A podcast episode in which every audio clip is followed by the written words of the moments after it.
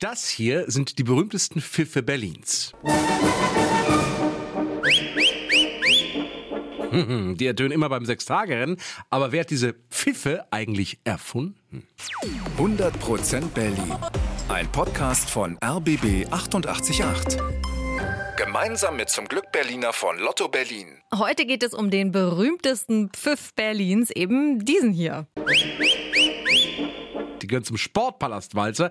Der klingt immer beim Berliner Sechstagerennen, also wenn die Radfahrer im Velodrom sechs Nächte lang im Kreis fahren. Erfunden hat diese Pfiffe ein Mann, der zu Lebzeiten bekannter war als der damalige Bürgermeister. Guten Abend, meine Herrschaften. Mein Name ist Kricke. Reinhold Habisch heißt der Mann, Spitzname Krücke. Aber wer war dieser Reinhold Habisch? Ja, und wie kam er nur auf diese Pfiffe?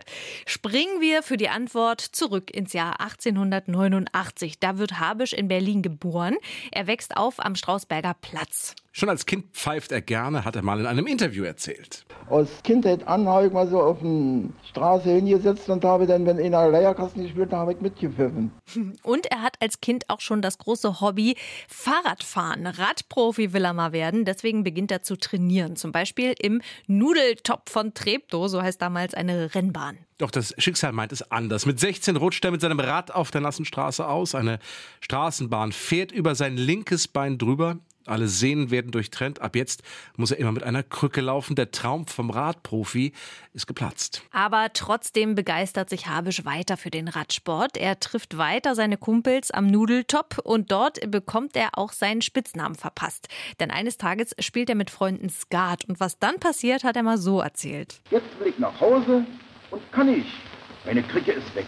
Habisch will also los, findet aber seine Krücke nicht. Er ruft überall nach ihr, da zeigen seine Kumpels auf einen Fahnenmast. Da haben sie seine Krücke nämlich aufgehängt. Seitdem heißt Habisch nur noch Krücke. Und klar, als Radsportfan geht Krücke auch zum wichtigsten Rennen damals, dem Sechstagerennen. Das findet damals im Sportpalast in Schöneberg statt. Krücke steht immer auf dem sogenannten Heuboden. Das sind die billigen Plätze unter dem Dach. Und im Jahr 1923 läuft dort das erste Mal ein ganz bestimmtes Musikstück. Die Komposition Wiener Praterleben von Siegfried Translateur.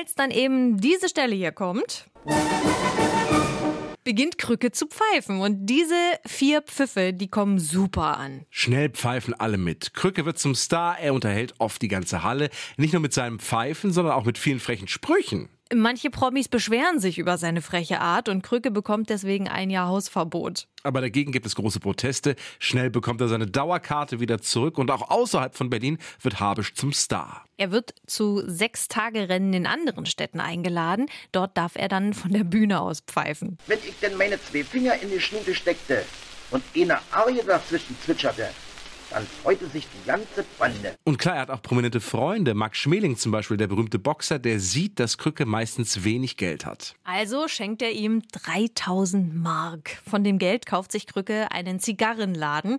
Damit kann er dann sein Leben halbwegs finanzieren. Doch im Jahr 1933 ändert sich das Leben in Berlin und damit auch für Krücke, denn die Nazis kommen an die Macht. Erstmal verbieten sie den Sportpalastwalzer, weil Komponist Siegfried Translateur Halbjude war. Und dann schaffen sie das ganze Sechstagerennen ab. 1934 findet das vorerst letzte Rennen statt. Und auch wenn das Lied verboten ist, Krücke stimmt den Sportpalastwalzer an und 10.000 Besucher pfeifen mit zum großen Ärger der Nazis in der Halle. Doch dann ist erstmal Schluss mit dem letzten Sechstagerennen. Krücke kümmert sich um seinen Zigarrenladen. Doch das Geschäft, das läuft nicht so richtig. Er macht andere Jobs, ist zum Beispiel mit einem mobilen Obst- und Gemüsestand in Berlin unterwegs. Doch dann endlich im Jahr 1949, das Sechstagerennen startet wieder. Krücke ist natürlich wieder mit dabei und pfeift beim Sportpalastwalzer. So vergehen die Jahre. Radfan bleibt Krücke immer.